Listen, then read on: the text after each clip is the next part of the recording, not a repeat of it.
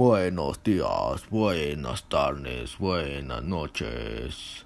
Esta leyenda se llama El árbol del vampiro. Todo comienza en la Guadalajara del siglo XIX, específicamente en 1880.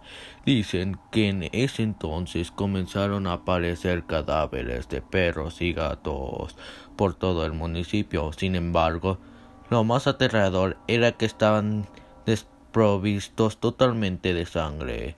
Si esto ya preocupaba sobremanera a la población, el pánico se generalizó cuando se encontraron cuerpo humano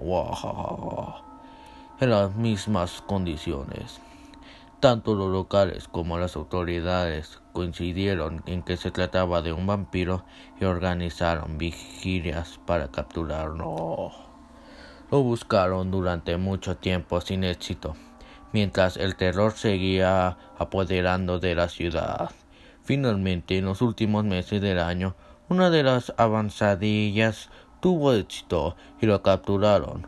Una sabia y vieja curandera del pueblo les dijo que la única manera de acabar con él era clavándole una estaca en el corazón, tallada a partir de la rama de un camichín.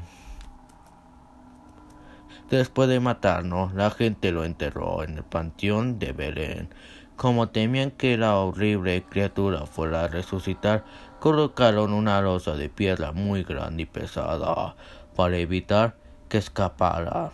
No obstante, la losa se rompió al poco tiempo, dejando pasar una rama viva de camichín, la cual comenzó a envolver la tumba con su tronco y raíces. Este fenómeno inexplicable conmocionó a todos, pero dejaron crecer el árbol.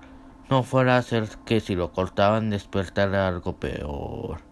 Hoy en día el árbol del vampiro permanece en el panteón, pero se dice que cuando caiga el vampiro será liberado y aterrorizará de nuevo a los pobladores de Guadalajara.